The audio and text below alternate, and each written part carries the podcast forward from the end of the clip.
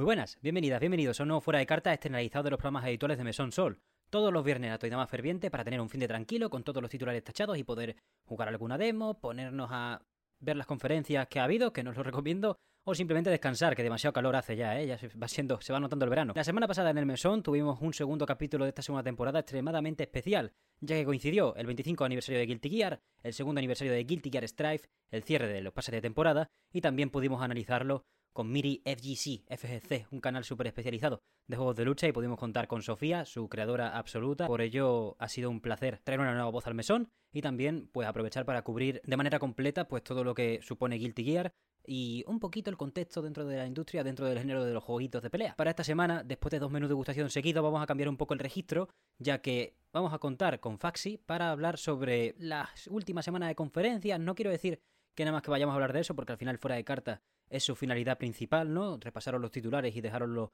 todo bien puesto. No creo que se repita contenido de manera excesiva, pero sí vamos a reflexionar sobre cómo ha sido esta semana de conferencias. Otra vez se han juntado todas casi como en el E3.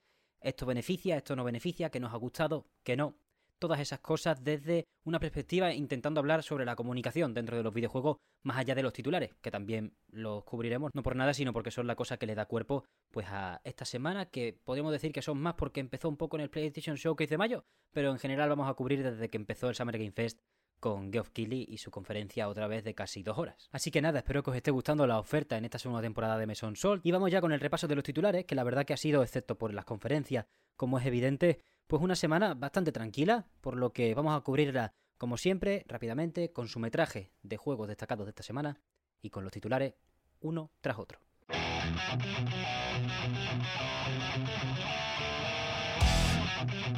Fuera de cartas, tenemos en primer lugar el Xbox Game Showcase que fue el domingo a las 7 de la tarde hora peninsular española. Tenemos muchas fechas, pero vamos a pasar con las concretas. 21 de septiembre Payday 3, 20 de julio Sea of Thieves The Legend of Monkey Island, una expansión gratuita del juego como servicio de Xbox. 10 de octubre Forza Motorsport, por fin tenemos fecha. 20 de junio Elder Scrolls Online Necrom llega a Xbox, ya está disponible en PC. 17 de noviembre Persona 5 Táctica, un juego de estrategia por turnos de Atlus con los personajes de Persona 5, por supuesto, y una nueva historia. Y el 24 de octubre Cities Skylines 2. Y por cierto, todos los que tienen fecha definitiva entran en Game Pass. En la nebulosa de 2024 2023, estas cosas tenemos en 2023, en otoño, Husant, un nuevo juego de Don Not, pero esta vez aventuras y puzzles. 2024, 33 Immortals por parte del estudio Spiritfarer, un juego bastante raro ya que tiene un cooperativo de 33 jugadores. ¿Cómo que 33? También para 2024, Avowed, del mundo abierto de Obsidian, que tiene bastante buena pinta en lo narrativo. Microsoft Flight Simulator 2024, la nueva edición del simulador de bastante prestigio de Xbox. Hellblade 2, Senua Saga, apunta también a 2024 con un tráiler gameplay bastante, bastante tocho, como siempre este juego impresionando. Y cerramos los que están disponibles para 2024 con Dungeons of Hinter Metaphor Refantasio, un nuevo proyecto de Atlus que antes era el Project Refantasy, y Tower Stone por parte de Stoic, uno de los últimos anuncios de la conferencia. Sin fecha se queda en el primero de la presentación,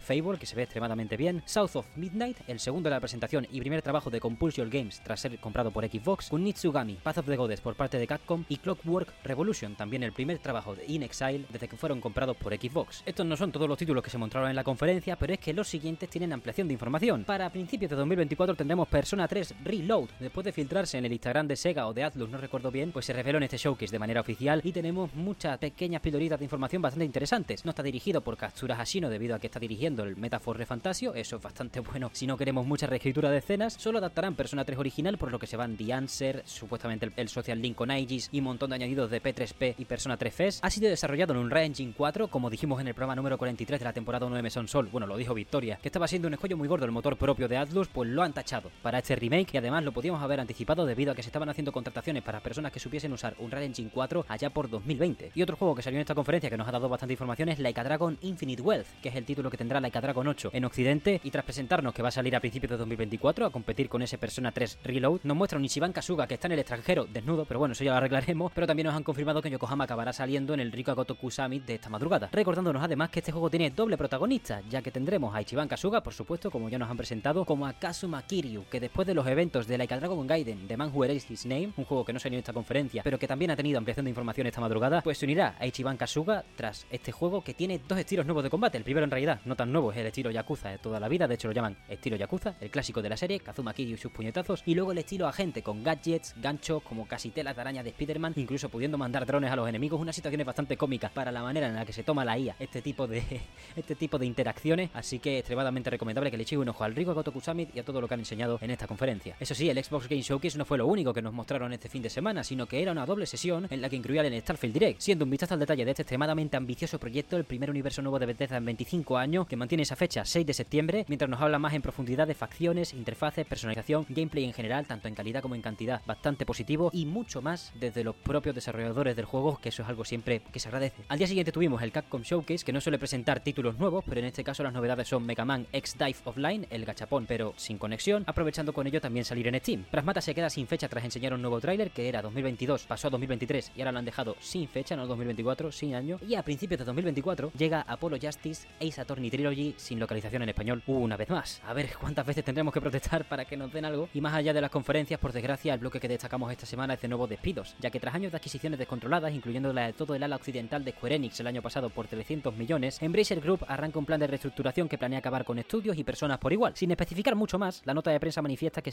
grandes cambios durante este año fiscal, con el objetivo de colocarse en una posición de fuerza, como dicen siempre estos desgraciados, para inversores y todo este tipo de gente. Este tipo de aglomerados, como el Embracer Group sueco, pues suele ser bastante peligroso para cualquier industria, como ya seguro que sabéis, y verdaderamente les ha tomado casi que menos tiempo que nadie y menos proyectos para empezar a cribar, con planes de poner esa recién adquirida licencia del Señor de los Anillos en el top top de los videojuegos, pues planean llevarse por delante a bastantes trabajadoras y trabajadores a los cuales les deseamos una pronta reincorporación a la industria, si es que es lo que desean, aunque de momento todavía no se ven las dimensiones de los despidos debido a que se han anunciado, pero no se han llevado a cabo. Y pasamos ahora a los lanzamientos de la semana porque demasiados anuncios hemos tenido ya. Tekken 8 abre las inscripciones para su prueba de red cerrada, que cierran el 27 de junio y las pruebas serán en dos semanas distintas. Del 21 al 24 de julio serán en PlayStation 5 solo y del 28 al 31 del mismo mes en PlayStation 5, Xbox Series X y S y Steam. Ese mismo mes al principio, el día 5, sale la actualización de Hi-Fi Rush Arcade Challenge Update que trae dos modos nuevos y muchos detallitos cosméticos y cosas también secretos que esperemos que podáis desmenuzar, ya que la actualización es gratuita y aquí recomendamos Hi-Fi sin ningún tipo de reserva. Ayer salió Layers of para PS5, Xbox Series y PC y Protocorgi para Switch y PC. Hoy sale Hoppy Hop para Switch y PC, Xbox más tarde, F1 2023 para PS4, 5, Xbox One, Series X y S y PC y tenemos ya disponible la demo de Cosmic Will Sisterhood del juegarral de Construct Team en Steam. Además podremos llevar nuestro progreso a la copia final del juego. Por otro lado, el 20 de junio tenemos Aliens Dark Descent para PlayStation 4, 5, Xbox One, Series X y S y PC, la temporada 4 de Halo Infinite que añade el modo infección y más cositas que comentaremos en el futuro cuando lo podamos jugar en profundidad y Rogue Legacy 2 llega a PlayStation 4 y 5 tras pasar ya por PC hace un buen tiempo. Y por último en cuanto a fechas tenemos el 22 de junio que sale Nova Lands para PlayStation 4, 5, Xbox One Series X y S, Switch y PC, Forever Skies en Early Access para Steam, Harmony de Fall of Reverie para PlayStation 5 y Xbox Series X y S y por supuesto Final Fantasy XVI, para muchos el lanzamiento del mes, para muchas el lanzamiento de la semana o el lanzamiento del año, con el que cerramos este fuera de carta avisando que hay personas que ya han recibido copias por error de Amazon típico envío antes de tiempo, por lo que tened cuidado con los spoilers en redes y foros.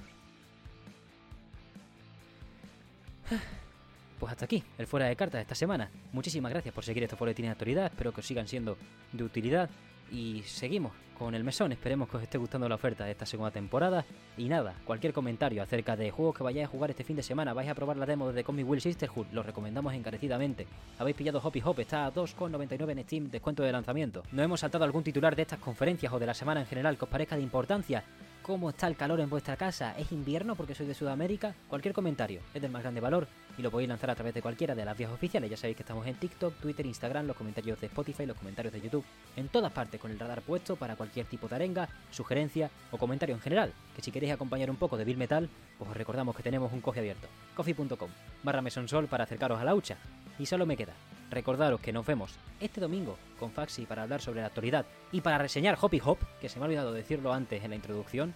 Tenemos, bueno, agradecemos que nos hayan pasado una copia de prensa Josian y que confíe en los proyectitos pequeños para darle bombo a su, a su juego, que está bastante, bastante bien. Así que eso, actualidad en gran porcentaje y jueguitos en un pequeño pero muy importante fragmento. Muchísimas gracias por todo, una vez más, y nos vemos este domingo.